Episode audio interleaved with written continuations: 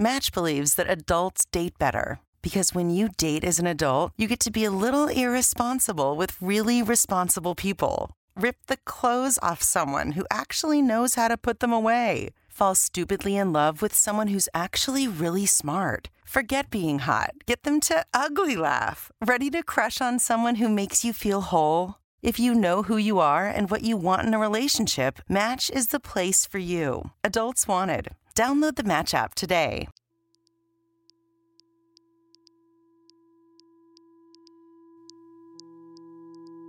Esto es Líneas Paralelas, un podcast de la Fundación Andriani. Mi nombre es Imanol Subiela Salvo y les voy a acompañar en cada episodio.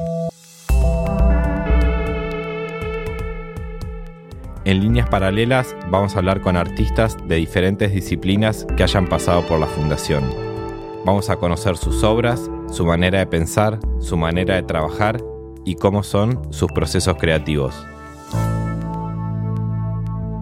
Bienvenidos, bienvenidas, bienvenides. Eh, acá estamos en otro episodio más de Líneas Paralelas, en nuestro tercer episodio de esta segunda temporada.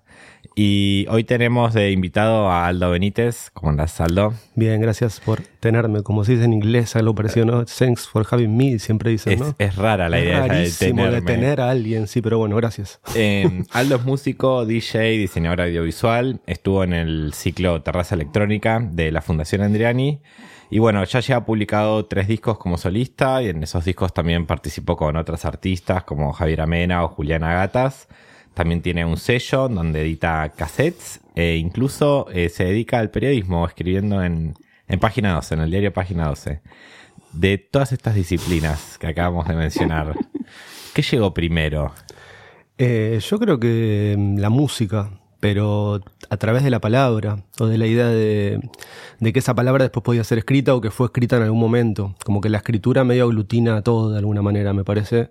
Eh, tal vez no el DJing, pero también se desprende de la música, eso que, que de alguna manera a ella llegué más por la escritura que otra cosa. La escritura llana, digamos, de escribir palabras con determinada sintaxis o gramática, etcétera, o más la escritura audiovisual, que es básicamente en lo que me formé de manera más tradicional, digamos, ¿no? Igual, ojo, eh, porque mm. esto de, del DJ y la palabra, mm. a mí me gusta pensar siempre que, no sé, hacer una playlist o poner canciones en una fiesta tiene algo de escribir también, ¿no? Como de eh, buscar un comienzo, como se contra, un relato, narrar, como exacto. los buenos DJs siempre dicen quiero contar una historia, ¿no? Como leímos en varias entrevistas. Bueno, sí, re. Está bueno ese link, no se me ocurrió. Me gusta pensarlo así. Está bueno. Bueno, entonces está dentro también de claro, esto. lo incluimos ahí. Yo que lo sentía medio afuera, bueno, gracias, está bueno. Eh, eh, la música es igual que, si bien entras por la palabra, pero fue lo primero que, apareció, ¿era porque tu casa era una casa musical? O... Eh, a ver, mi casa, sí, a mi mamá le gustaba mucho cantar, Ajá. pero no de manera profesional, digo, tomó algunas clases de canto, me acuerdo, cuando era chica, ese es el relato, ¿no? Volviendo a los relatos y me acuerdo que había tenido como una situación que ella describía como de, acoso con la profesora, entonces no fue más, pero siempre le gustó cantar. Entonces siempre cantaba y yo tengo muchos recuerdos de mi mamá cantando, por ejemplo. Eh, y después mi papá era como, fue baterista en su infancia, después terminó siendo abogado, pero es como, como un batero frustrado, digamos, o sea, como canciones de papo, blues, como ah, wow. Eh, ese mundo, digamos, y mi mamá como siguiéndole el carro. Eh, entonces sí, había como una cosa musical, pero nada relacionado con la academia. Como tampoco mi formación musical eh, tiene que ver con la academia. Digo, o sea, me acuerdo que no sé, en 2007 cuando saqué mi primer disco y pusieron Aldo Benítez músico, fue como, ¿what? O sea, sentía como, ¿qué onda? O sea, como, digo, me parecía muy grandilocuente, me sigue pareciendo grandilocuente el rótulo de músico, pero me tengo que hacer cargo y terminé haciendo música, haciendo canciones, o sea, muchos de mis trabajos principales ahora tienen que ver con hacer música por encargo o, producir sonido por encargo. A mí no, me gusta más como que se mezcle mucho lo que es sonido y lo que es música, o sea, como me hincho un poco las pelotas, como esa diferencia que hacen entre arte sonoro y música, no sé, cómo me gusta y me repele la academia en partes iguales. Pero nada, me parece como una herramienta eso. Eh, ¿Y cuál, cuál fue tu formación musical? Mi formación musical no, simplemente como tener clases de bajo, por ejemplo, con, un, con un profesor de barrio, yo soy de Morón, de, la provincia de acá de Buenos Aires, cerquita. Y nada, tenía bandas en la adolescencia, entonces estudié bajo formalmente y después todo lo demás es autodidacta, pues la verdad que la clase, la, mm, o sea, tomé clases de canto también mucho tiempo, muy seriamente. Eh, digamos como más como colayera es mi, mi, formación musical, digamos.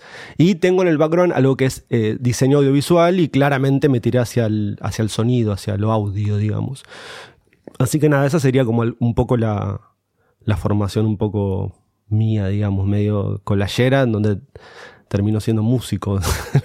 y me interesa mucho saber cómo eran esas bandas de adolescencia. Las bandas de adolescencia eran, estaban buenas, yo tengo buen recuerdo de tanto de participar de ellas como de, lo que se iba generando. Nada, estaban muy encuadradas en lo que se llamó el nuevo rock argentino de los 90, yo soy como estoy en mis primeros, en el principio de mis 40, digamos, y nada, era como era la música que me gustaba escuchar en esa época, no sé, Los Brujos, el otro yo, Babasónicos, o sea. Entonces las bandas eh, tenían como esta influencia y había como algo en donde yo no, no, solo una canción escribí en esas bandas y tenía como un crooner, que es un músico también eh, bastante conocido en el circuito que eh, responde al nombre artístico de Coafer, que es un cantautor también del oeste. Y nada, las dos bandas que tuve eran con él y yo me ponía un poco como atrás, viste, como la bajista, así como acompañaba, digamos. Y después nada, cuando empecé a tocar igual el re buena onda, como hicimos fechas juntos, después como que medio nos distanciamos, pero digo, como que fuese como el caldo de alguna manera, ¿no? Estaban buenas las bandas, o sea, me, me puse a estudiar bajo porque me gustaba lo que hacíamos, me calentaba, digamos, lo que estábamos haciendo y era era divertido y era como nada, estaba bueno. Eh, eso, básicamente, así eran las bandas. Una se llamó Sandelius y otra se llamó Karaoke Warriors, que eran como nada, no sé, nombres así como que salían de manuales de inglés de la escuela, como una cosa muy escolar, ¿viste?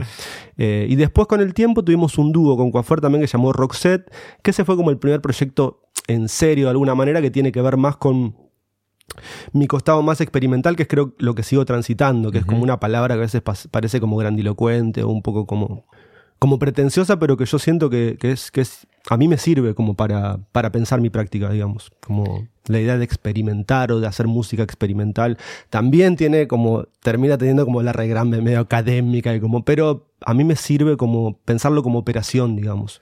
¿Cuál sería esa operación, digamos? Y la idea como de, que, de que la música se dé más en tránsito y nada, o sea, si tengo que recurrir a una partitura o escribir algo, lo hago, pero en general no es el punto de partida de mi práctica, sino que tiene más que ver con experimentar el sonido o la música y después ponerla en caja, digamos. Entonces, en ese sentido me considero, considero como que lo experimental eh, me sirve como vehículo para, para seguir produciendo obra, ponele.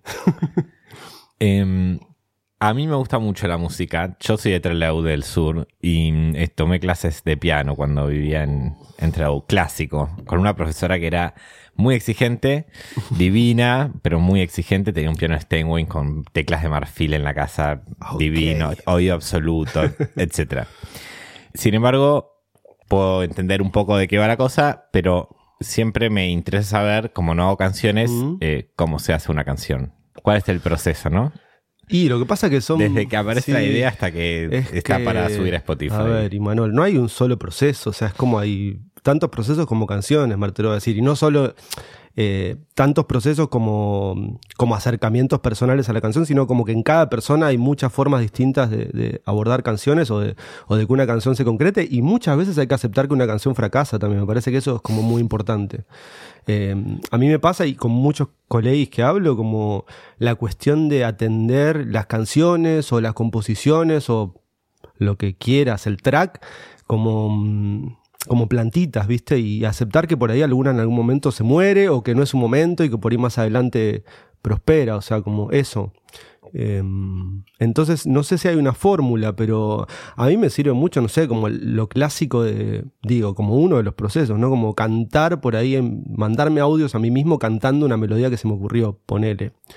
Pero muchas veces también, no sé, eh, y más cuando tiene que ver con algo laboral, no sé si me contratan para escribir música para una obra o algo como tratar de generarme que, mecanismos que a mí me, hagan como, como salir de la inercia, o sea, como, y, nada, y, ser como bastante desprejuiciado conmigo mismo, ¿no? O sea, eh, y en esa práctica se va generando como una, autoría, ponele, que ahora está medio esa cuestión de hablar de autores un medio solemne, pero quiero decir como una forma de abordar el, problema, que siempre es un problema una canción de alguna manera. Pocas veces salen de un tirón, pero pasa también, pero en general cuando te mantenés en, en la práctica.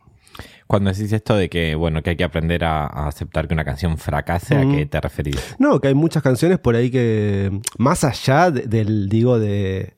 No estamos hablando del público, estamos hablando de la cocina, ¿eh? o sea, digo, o sea, convengamos que igual el, tipo de... Mm, o sea, el tipo de público que tienen mis canciones es como nada, como bastante de culto, digamos, y una cuestión más como no sé, como no, no, sueno en la radio, claramente, digo. Y tampoco es la intención desde que empecé a hacer música, digo, es como, no sé, creo que como lo que siempre fui construyendo tuvo que ver con eso, con una búsqueda tal vez más, no sé si para músicos, pero en general siempre pego más onda con músicos más famosos que yo que me invitan o que quieren hacer cosas conmigo, digamos. O sea, eh, que para mí es un honor y me encanta. Y tampoco es que explícitamente esté buscando no tener público, pero quiero decir como que acepto que tomo riesgos cuando hago canciones y cuando eh, compongo, digamos. Y eso es lo que más me ceba o me calienta para seguir adelante, digamos. Em, no sé, eh, eso, como esa cuestión de que. Mm, no me acuerdo exactamente cuál era la pregunta, me perdí un poquito, no, perdón. De, no, de ¿a qué te referías cuando decías que una canción podía fracasar? Ah, nada, esa cuestión de que puede no funcionar, o sea, como que puedes decir, che, esto lo abandono porque no está nada bueno, o simplemente a mí no me ceba.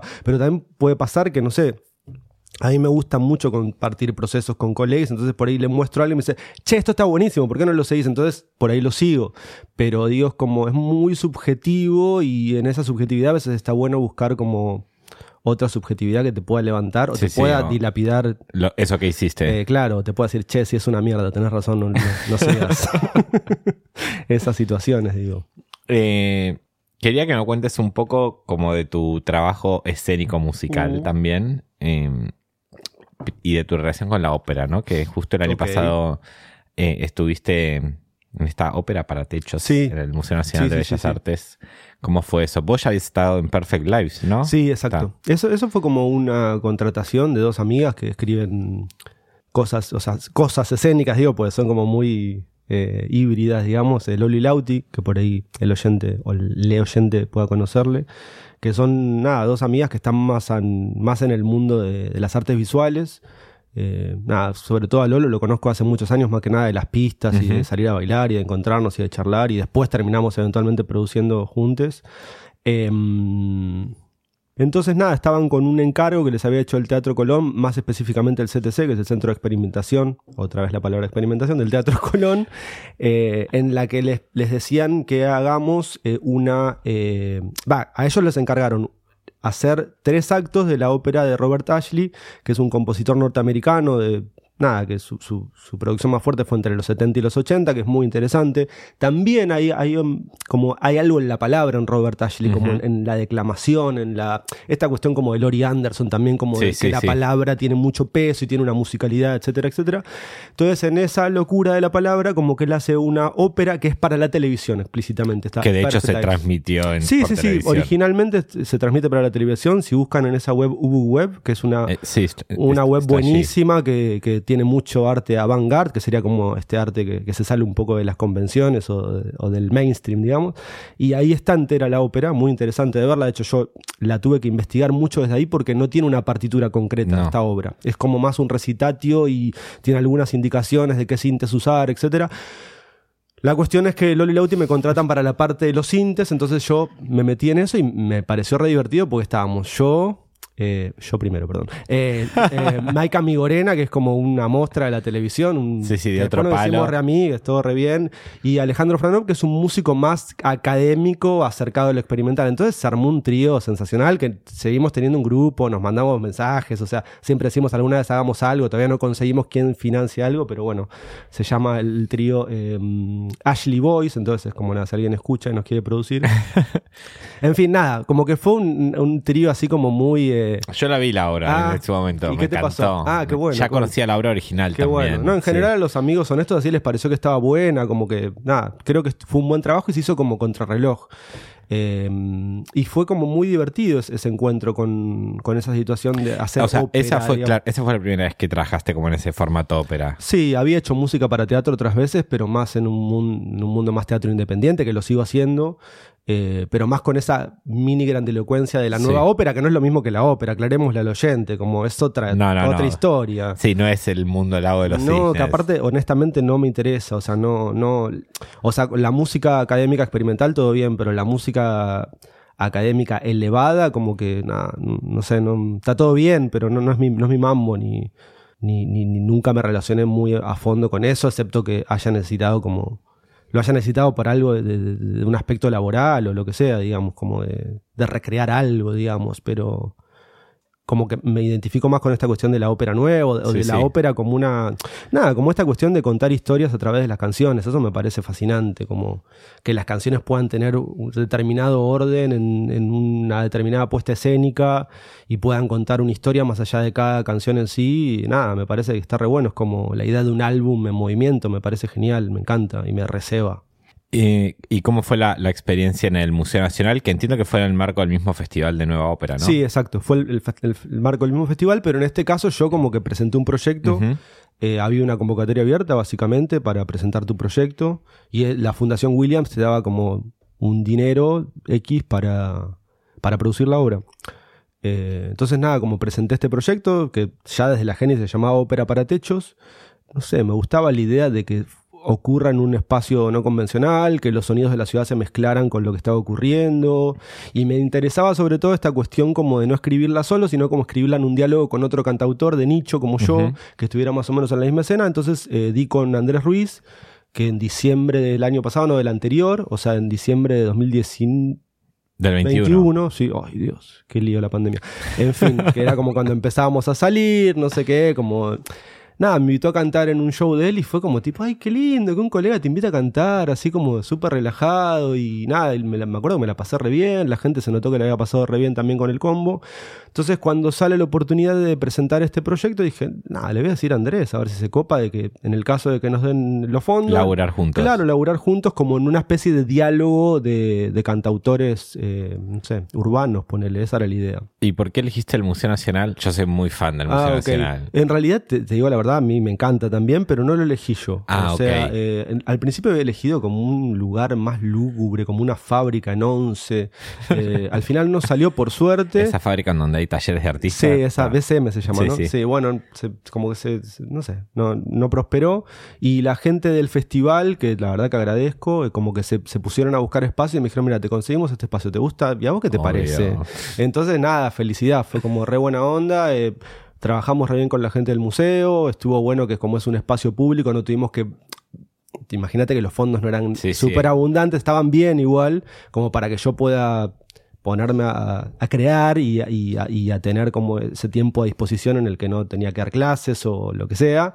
Eh, digo, como al ser un espacio público no hubo que carpar un alquiler, sí hubo como que poner toda la infraestructura que no tenían, etcétera, pero fue como nada, como súper agradable, se pudo hacer entrada libre, nada, como un montón de cosas que, hizo que un montón de gente la vaya a ver en las dos funciones.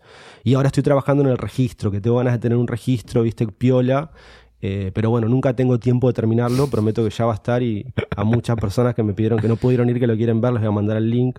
Eh, y nada, eso como fue una experiencia re linda, la verdad. O sea, me gustaría grabar el disco de la ópera en algún momento. Está ahí como en carpeta para hacerlo en algún momento de este año, pero sí, eso fue como una experiencia copada, como que te paguen para producir canciones, como me gustó. Em, ¿Cómo aparece en todo este mundo tan musical el diseño. El diseño. Es que para mí la música tiene una parte de diseño. Sé que es medio polémico decirlo, pero es muy matemática la música. Ya tenemos el titular. Sí, o sea, es como, yo siento que... Mm, nada, tiene que ver con, con, la idea de organizar ideas, con la idea de organizar ideas y de proyectar sobre todo, que en el diseño es muy importante la idea de, de lo proyectual. Eh, entonces me parece que, nada, igual no es algo nuevo, ¿eh? como que se está hablando de, no sé si estoy de acuerdo o no, no podría aseverarlo, pero hay como algo de pensar el diseño como una especie de, nada, como de ingeniería organizadora de muchas otras disciplinas que yo creo que algo de eso hay, ¿viste? Como...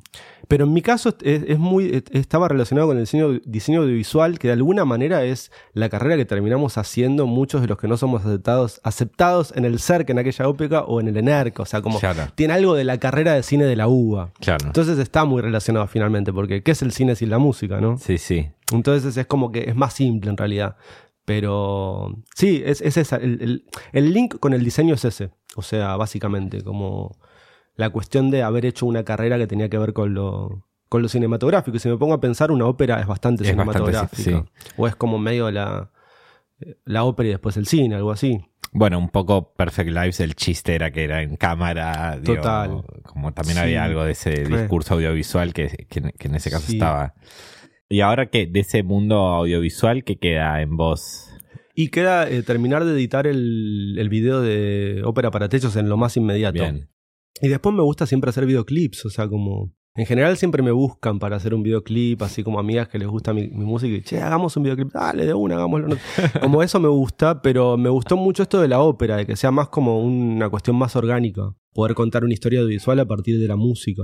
Entonces yo creo que me voy a ir eh, tirando para ese lado, es como que me, me gusta. Bueno, y tenés como este sello que hace cassettes, que entiendo Sí. que no es música pop, por No, no, para nada, manera. para nada, no, no. Por eso, eh, ¿por qué te interesa editar en ese formato? En realidad es algo del pasado, eh, ahora es algo muy común, la verdad. Eh. Yo lo, lo hice entre 2011 y 2012 más o menos, que tampoco era una novedad, o sea, es algo que se viene haciendo hace un tiempo y nada, realmente lo que me interesaba básicamente es esta cuestión como de, de que haya como un... A ver, como un circuito de escucha eh, paralelo a la escucha em, controlada o, o sobre todo eh, como contada, digamos, contada en el sentido de contar un 2, 3, 4, 5, viste que es como nada, como tipo ponemos el video de YouTube y lo primero que vemos es cuánta- ¿Cuántas cuántas veces plays tiene, viste, y es como... Entonces me acuerdo que en esa época en la que me se ve con hacer eso, que era una tendencia mundial, igual había un montón de artistas que me gustaban, que estaban edi- editando en cassettes. eh, nada, me gustaba esa idea de que haya un play que nadie estuviera registrando, Claro. más que vos en tu cocina fumándote uno y dándole play a ese cassette, ¿viste? O escuchando ese track que ni siquiera está traqueado. No sé, como. Me gustaba esa cuestión como de ir por fuera de, de un sistema tan. nada, como. tan auditado, tan como controlado, tan vigilado, ¿no? Bueno, justo el otro día estaba escuchando una entrevista que le hacían a Juana Molina en donde ella dice, bueno, están todos preocupados por los likes, pero ¿qué pasa con todos esos likes que no estamos contando, que están en otras plataformas o que la gente escucha en otros formatos? ¿Dónde está? ¿Por qué alguien me dice que mi música no se escucha porque no tiene X cantidad de reproducciones en YouTube? Un poco esta discusión también, ¿no? Total, y además seamos, nada, seamos honestos y como a todos los que estamos un poquito en las redes te empiezan a llegar, cómprate tantos likes, no sé qué, es como, ¿qué? No, me voy a comprar un budín, no sé, como, no sé, ¿entendés? Digo como que es posverdad. Sí, sí, sí, sí, Y sí. también hay una cuestión de verdad, o sea, como hay, hay cuestiones como super mainstream que responden a determinada cuestión de mercado del momento que también tienen un éxito por eso y está, digo, está bien, no sé, no, me parece que es como cada uno tiene que hacerse cargo de lo, de lo que hace y por qué lo hace, me parece, no sé. ¿Cómo te llevas vos como con los fenómenos así mainstream de ahora, el, el mundo trap, reggaeton? ah, me etcétera? encanta, me encanta, o sea, como que me parece como súper interesante, me parece una música súper copada, o sea, se estandariza como cualquier cosa mainstream y termina siendo muy reiterativa y me aburre, pero porque soy un hincha pelota, digo, no sé, Eh, pero no, no tengo ninguna animosidad y de hecho si escuchás mi último disco tengo un montón de influencias Sí. de eso, o sea, como no, no convivo con, con las cuestiones sonoras mainstream como si fuera una cosa que, que también está en el aire y que me gusta y que me influencia, como no sé, como que ni siquiera conscientemente creo, como me gusta. Sí. ¿Y cómo ves eh, esta cosa de- que no tiene que ver con los géneros, sino con la industria, como de la obsesión por el Mm. like, la reproducción, como ese estadio de la industria? No, yo creo que es una cucarda, es como, bueno, mirá, los, los likes, no sé. Es como, es lógico. ¿A quién no le gusta tener likes? ¿A quién no le gusta que le digan que le gusta tu música? No, obvio, no digo, no, no soy un extraterrestre. Eh, y creo que dentro de todo, con, con lo rara que es a veces mi música, como que tiene recepción. No sé, ahora el, el mes que viene voy a tocar a Córdoba, no sé, como. Hay como así nichos que dicen, "Ah, vamos a invitarlo Aldo, no sé, como hay algo ahí, como creo que tiene una marca distintiva y como que yo estoy conforme con lo que he hecho y sobre todo me gusta mucho que me convoquen para proyectos, para, no sé, para poner música o para tocar o para componer música o para hacer, como digo, soy consciente de que me di- diversifiqué, pero también lo que estudié es como muy diverso, no sé, entonces es como me, me divierte, como no... eh, nada de eso, como... Como con ese seudónimo poder hacer muchas cosas, o sea, como... No es mi nombre del documento, Aldo Benítez, es Sí, como... sí. Entonces es como, eso me da también como una soltura que está buena. O sea, mi viejo me- cuan- eh, cuando, estaba vivo me puso el mismo nombre que él exactamente, nombre por nombre, tipo. Entonces, no, loca. no. Nada, bueno, cuando empecé, cuando saqué mi No voy a primer cargar disco- esta cruz. no, no, olvídate. Entonces, como lo prim- la primera operación así que recuerdo cuando decidí sacar un disco solista fue, no, me pongo el apellido de mamá, chao. Listo. Entonces fue como eso también me da como una... mm, Nada, no sé, como una, una cosa como que me puedo sentir más suelto, creo. Eh, me gustaría que hablemos un poco como de justamente tu faceta más de DJ.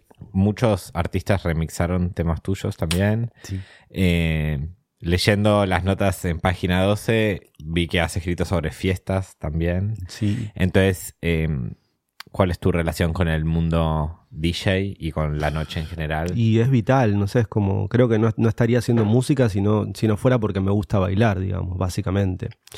Eh, y porque es algo que me... Ahora voy mucho menos de lo que iba hace 15 años a bailar, eh, pero mm, nada, es una experiencia que si yo voy a bailar y bailo y no me engancho con ninguna otra situación, es como una experiencia que me renueva muchísimo. Me parece como muy interesante la idea como de estar varias almas a la vez, como escuchando lo mismo, sintiendo lo mismo y respondiendo a eso de una manera concreta, mm, me parece muy arriba, no sé, es como eh, mm, eso, me parece que es como un fuego, como un... Nada, como la madera de un montón de cosas que hago, digamos, o sea, em, o de casi todo lo que hago. Eh, después, nada, después no, digo, como a la vez se fue mezclando con, con el gusto por escribir canciones y por escuchar cantautores y- pero creo que va todo junto. O sea, lo primero que hice en, la capital, digamos, fue hacer una fiesta. Entre 2001 y 2005, una fiesta que se llamó Rudamacho, que nada, que era una fiesta que para mí fue como eh, muy, eh, muy eh, constructiva y muy educativa y mucha de la gente con la que lo, organ- lo organizaba ahora está en la, en la escena y los admiro mucho y somos, tenemos como mucha, nada, nos ayudamos y nos, nos bancamos, digo, no sé, por ejemplo, eh, en esa fiesta, esa fiesta la organizábamos, no sé, con Marina de, de Ibiza Pareo, con, no sé, Héctor Barreiro que ahora organiza la fiesta loca, eh, no sé, como gente, eh, Coafer mismo, Guilla Alonso, como, digo, es como algo muy del pasado, muy de museo, pero que para mí fue formativo y fue como muy, eh, como decir, ay, qué bueno, o sea, si, si quiero hacer algo y encuentro a la gente adecuada, lo puedo hacer, no sé, eso, como... Era una fiesta que era nómada, o sea, no la hacíamos siempre en el mismo lugar, sino que íbamos alquilando eh, Espacios. Sí, espacios, sociedades de fomento, armábamos la grilla nosotros, a veces tocábamos también nosotros música. Creo, esas fueron las, primeras experiencias de poner música para otro.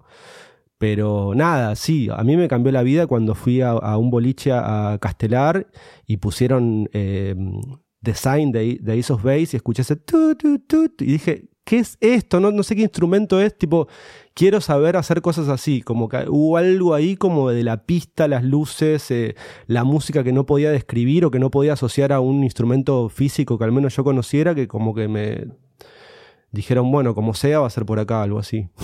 Eh, y de este, como esta especie de fascinación por la pista es que te interesa los remix y tu Sí, obra remixada.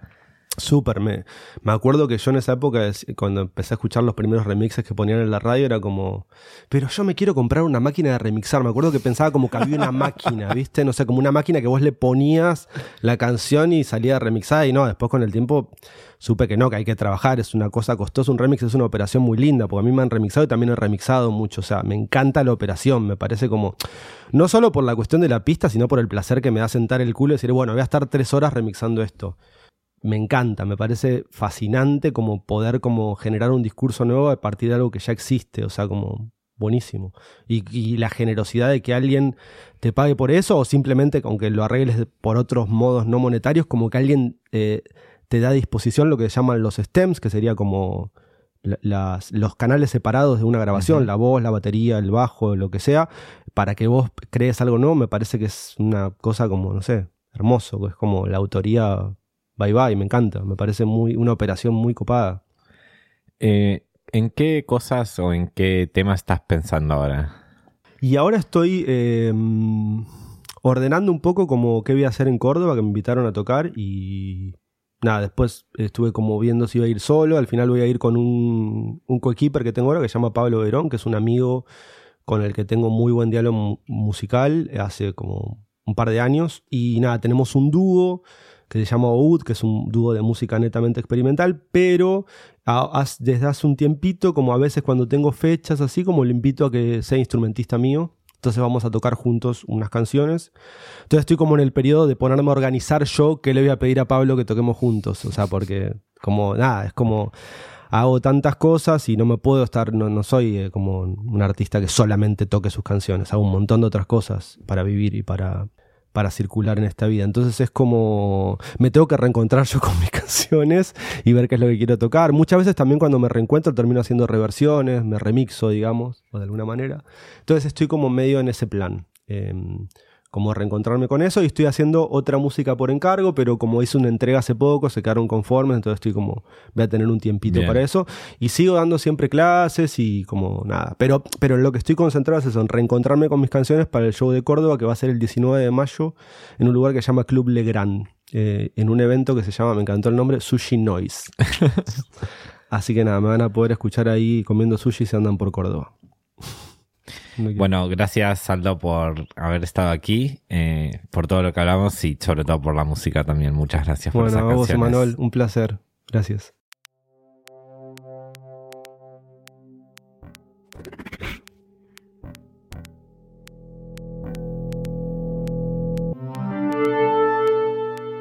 Esto fue Líneas Paralelas. Mi nombre es Imanol Subiela Salvo y pueden encontrarme en redes como arroba mala señal. La música original es de Ailu. El arte de tapa es de Job Salorio. La edición es de Radio en Casa y la producción de Mercedes Urquiza.